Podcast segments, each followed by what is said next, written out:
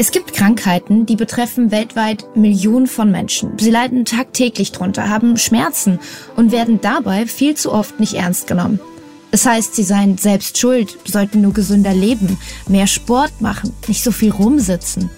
Dabei leiden diese Menschen an teils chronischen Erkrankungen und ihren Folgeerscheinungen, für die sowohl die Medizin als auch die Gesellschaft einfach oft nichts mehr übrig hat als einen blinden Fleck. In dieser Folge von Tabufrei geht es um eine solche Erkrankung, nämlich das Lymphödem. Schon mal gehört? Das ist eine Störung des Lymphsystems, die sich vor allem durch Schwellungen und Schmerzen bemerkbar macht. Bei manchen Betroffenen sieht es dann so aus, dass ein Bein viel dicker ist als das andere. Es ist einfach unförmiger, muss man sagen. Jetzt, wenn man sie anschaut, ist es einfach so, dass die Kontur, wie ein klassisches Bein aussieht, nicht zwingend ausgeprägt ist. Also mein Schienbein, die Wade, man sieht den Muskel nicht so. Das geht dann halt von der Wade ziemlich eben nach unten und man sieht nicht links und rechts irgendwie den Knöchel großartig rausstechen, wie man so bei einem normalen Bein halt kennt. Bei anderen äußert sich die Sache aber noch weniger eindeutig, denn die Schwellungen eines Lymphödems können buchstäblich vom Kopf bis in die Zehenspitzen reichen. Und auch dadurch werden sie bei vielen über Jahre nicht richtig erkannt. Ich habe, ich bin ein Lymphödem. Bei mir ist fast alles betroffen, außer die Hände und Füße, vom Gesicht bis knapp unter das Knie. Dass ich ein Lip-Lymphödem habe, wurde tatsächlich erst vor wenigen Jahren diagnostiziert, obwohl ich es bestimmt seit meiner Pubertät irgendwie im wahrsten Sinne mit mir rumtrage. Die drei Menschen, mit denen ich mich für diese Folge unterhalte, Pierre, Paula und Jana, leiden zwar alle irgendwie an der gleichen Sache und trotzdem liegen die Ursachen bei allen dreien woanders. Bislang gibt es auch keine Heilung für das Lymphödem, nur Wege und Mittel, die Betroffenen dabei helfen, ein Leben lang damit klarzukommen. Wie das alles aussehen kann, erfahrt ihr in den kommenden Minuten. Ich bin Franka Frei, ihr hört Tabufrei und ich sag's mal so, wir haben heute einiges zu besprechen. Deswegen ganz kurz alles auf Anfang. Alle Menschen haben ein Lymphsystem. Das besteht unter anderem aus Lymphgefäßen und Lymphknoten. Die kennt man vor allem dadurch, dass sie bei Erkältungen und Infektionen anschwillen. Die sind überall im Körper verteilt, vom Hals bis unter die Kniekehlen. Dank dieses Lymphsystems werden Flüssigkeiten ständig von Kopf bis Fuß und wieder zurück transportiert. Ganz ähnlich wie durch die Venen das Blut fließt, gelangen so Eiweiße, Minerale und Nährstoffe in alle Bereiche des Körpers. Durch die Lymphe, so nennt man diese Flüssigkeit, werden auch Viren, Bakterien und andere Stoffe aus dem Körper rausgefiltert. Daher kann man sich das Ganze auch in etwa so vorstellen wie eine Art Abwasser-Müllabfuhr des Körpers. Das sagt auch Essity-Expertin Michaela Tebrucke. Wenn nun etwas in diesem Abwassersystem schief geht und die Kanäle und Rohre verstopft oder beschädigt werden, kann das Abwasser nicht mehr richtig abfließen. Und das führt dann zu einer Ansammlung von eiweißreichen Flüssigkeiten in der betroffenen Region und ruft Schwellungen hervor. Und das ist dann das Lymphödem. Wie viele Menschen genau an Lymphödem leiden, ist nicht eindeutig geklärt. Schätzungen gehen von etwa 2,2 Millionen Betroffenen in Deutschland aus. Darunter ungefähr 300.000 mehr Frauen als Männer. Michaela hat mir erzählt, dass eine Schädigung des Lymphsystems in den meisten Fällen infolge einer Krankheit oder anderer Beschwerden entsteht. Und bei einigen Menschen bildet sich das lymphatische System auch genetisch von Geburt an nicht richtig aus. Und sobald dann das Lymphgefäßsystem nicht mehr mit der Belastung fertig wird, entsteht ein Ödem. Und dadurch sind eigentlich Lymphödeme auch nicht heilbar. Je nachdem, wie stark das Lymphödem ausgeprägt ist und wie sehr es Betroffene belastet, wird das Lymphödem in verschiedene Stadien unterschieden. Und entsprechend der Ursache gibt es zwei Formen. Das primäre, angeborene Lymphödem und das sekundäre, das sich erst im Laufe des Lebens entwickelt. Eine, die ihre Erfahrungen mit dem Lymphödem täglich teilt, ist Jana Kremer. Ihr kennt sie vielleicht aus den sozialen Medien, aus Talkshows, Interviews oder auch durch ihr neues Buch Jana 39 Ungeküsst. Jana schreibt und spricht sehr offen über Körperissues, Selbstliebe, Disziplin und ihre Erkrankungen. Ich hatte schon immer das Gefühl, dass mein Körper irgendwie oben und unten falsch zusammengesetzt ist. Wenn man mich irgendwie anschaut, bin ich obenrum sehr, sehr schmal und nach unten hin wird's dann ja immer ausladender. Ich habe einfach irgendwie gedacht, mein Körper ist ein gescheitertes Experiment und habe immer mir und meinen vielen gescheiterten Diätversuchen die Schuld gegeben. Ich dachte, ja, irgendwann nimmt sich die Schwerkraft, was sie sich nimmt. Und wenn ich jetzt drüber nachdenke, hätte ich mir natürlich unglaublich viel Leid erspart, wenn ich viel, viel früher an den richtigen Arzt geraten wäre und nicht immer nur von A nach B geschickt worden wäre, wo mir, ja, die nächste Crash-Diät empfohlen wurde. Also da ist echt ganz, ganz viel schief gelaufen. Bei Jana war es besonders schwer, eine Diagnose zu finden. Seit ihrer Kindheit litt sie an einer Essstörung nahm sehr, sehr viel zu und schließlich in kurzer Zeit mehr als 100 Kilogramm ab. In die Hosen, die sie noch vor drei Jahren trug, passt sie heute buchstäblich doppelt. Doch auch nachdem Jana in Anführungsstrichen Normalgewicht erreicht hatte, machten ihre unförmigen Beine weiterhin Probleme. Erst letztes Jahr wurde klar, Jana leidet an Lipödem, eine chronische Fettverteilungsstörung, die von keiner Diät keinem Workout und auch keiner Ernährungsumstellung geheilt werden kann. Wer dazu mehr erfahren möchte, wir haben schon mal eine ganze Folge über Lipidem aufgenommen. Wenn ein Lipidem wie bei Jana lange unentdeckt und unbehandelt bleibt, ist es nicht unwahrscheinlich, dass sich durch die hohe Belastung für den Körper auch noch zusätzlich ein Lymphödem bildet. Auch wenn es ähnlich klingt und ähnlich behandelt wird, das ist etwas anderes. Im Unterschied zum Lipödem tritt das Lymphödem nicht symmetrisch, sondern einseitig auf. Außerdem können die Schwellungen nicht nur die Beine oder Arme betreffen, wie das in den meisten Fällen von Lipödem der Fall ist, sondern auch noch weiter in die Füße, Hände, Zehen und sogar in die Finger reichen. Und was bei Lymphödem auch noch dazu kommt, die Haut ist prall, sehr anfällig für Entzündungen und schmerzt. Bei Jana ist der Übergang von den Stellen, die vom Lipödem betroffen sind, fließend mit denen, bei denen sie ein Lymphödem entwickelt hat. Eine Zeit lang habe ich meinen Körper gehasst. Ich war so sauer und so wütend. Wieso habe ich nicht in die Hosen gepasst wie alle anderen? Wieso sahen meine Beine, meine Oma hat immer Kartoffelstampfer, ja so, so entstellt aus. Inzwischen weiß ich, dass meine Beine eine Krankheit haben und jede Liebe und Unterstützung verdient haben. Und das ist auch mit ein Grund, warum ich inzwischen einfach so offen damit umgehe. Ich spreche drüber, weil ich glaube, dass es überhaupt keinen Grund gibt, sich zu schämen. Ganz im Gegenteil. Jana trägt mittlerweile jeden Tag Kompressionshosen. Das sind so ganz dicht geflochtene Leggings, die das Gewebe stärken und die Durchblutung anregen. Dadurch reduziert sich das Volumen der Beine. Früher war es so, wenn ich abends irgendwie ja die Socken ausgezogen habe, hat man natürlich komplett die Rillen, also als ob ich die Socke noch angehabt hätte. Ne? Man hat alles gesehen. Und heute trage ich von morgens bis abends meine Kompressionshose und meine Beine laufen einfach nicht mehr so voll. Ich habe nicht mehr diese Schmerzen. Ich kann sogar abends noch problemlos in den dritten Stock laufen und freue mich immer wie Bolle, dass das gelingt. Alternativ geht das auch mit Bandagen. Die haben den Vorteil, dass sie sich dem schwankenden Volumen der Arme, Beine oder sonstigen Körperstellen besser anpassen lassen. Ziel soll es ja sein, das Volumen bestmöglich zu reduzieren, um mehr Bewegungsfreiheit zu ermöglichen. Ein anderer Lymphödem-Patient, mit dem ich mich unterhalten durfte, ist Pierre. Bei ihm sieht die Sache etwas anders aus als bei Jana. Er bekam die Diagnose schon als Kleinkind.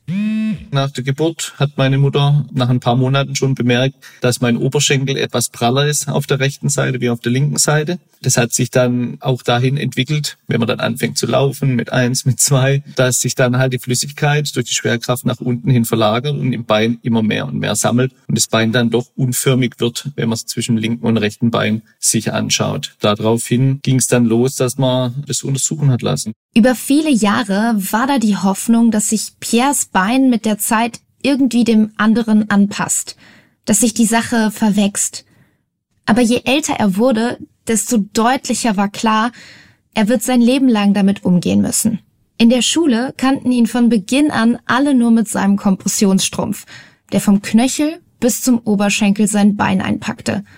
Am Anfang war das unangenehm, aber irgendwie irgendwann auch keine große Sache mehr. Natürlich wird man am Anfang mal drauf angesprochen, was ist das? Dann kommen natürlich auch die Blicke, wenn man eine kurze Hose anhat, auf die Beine. Aber dann kommt man mit den Personen auch ins Gespräch und kann es erklären. Und dadurch hin hat sich das bei mir eigentlich äh, ziemlich gut einetabliert und ähm, wurde auch so der Alltag, dass man damit akzeptiert wurde, mit diesem dicken Bein, mit dieser Kompressionsversorgung. Mehrmals die Woche, wenn die anderen Kids beim Tennis, Ballett oder auf dem Bolzplatz waren, musste Pierre zur Lymphdrainage.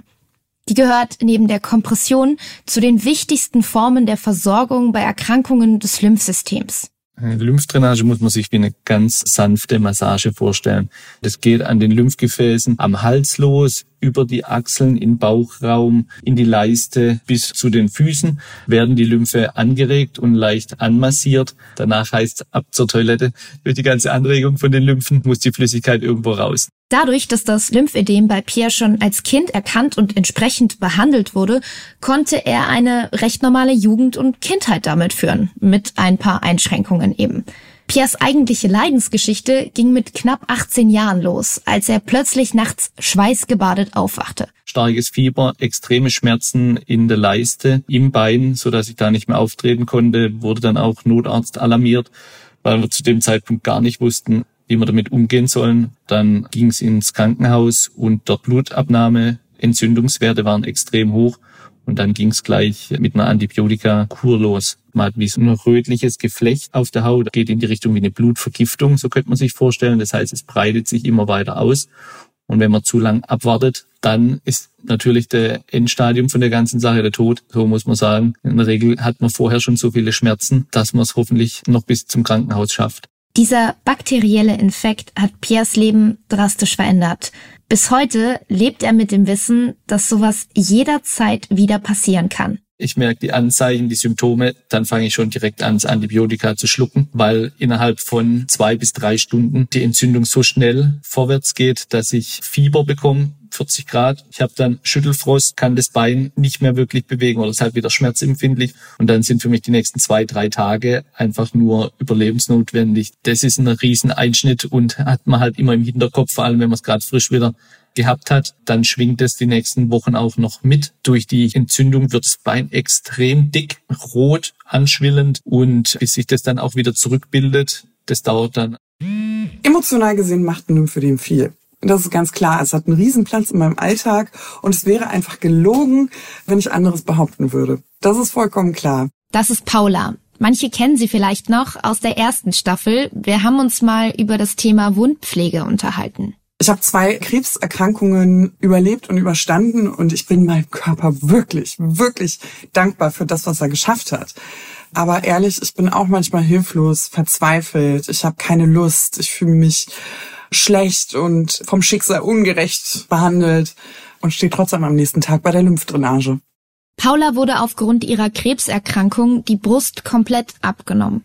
Durch die mehrfachen Operationen und Bestrahlungen wurde ihr Lymphsystem beschädigt, unwiderruflich. Die Schwellungen treten bei ihr am ganzen Körper auf, auch am Hals, im Brustbereich und an den Genitalien. Deswegen trägt sie auch an all diesen Stellen entsprechende Kompressionen.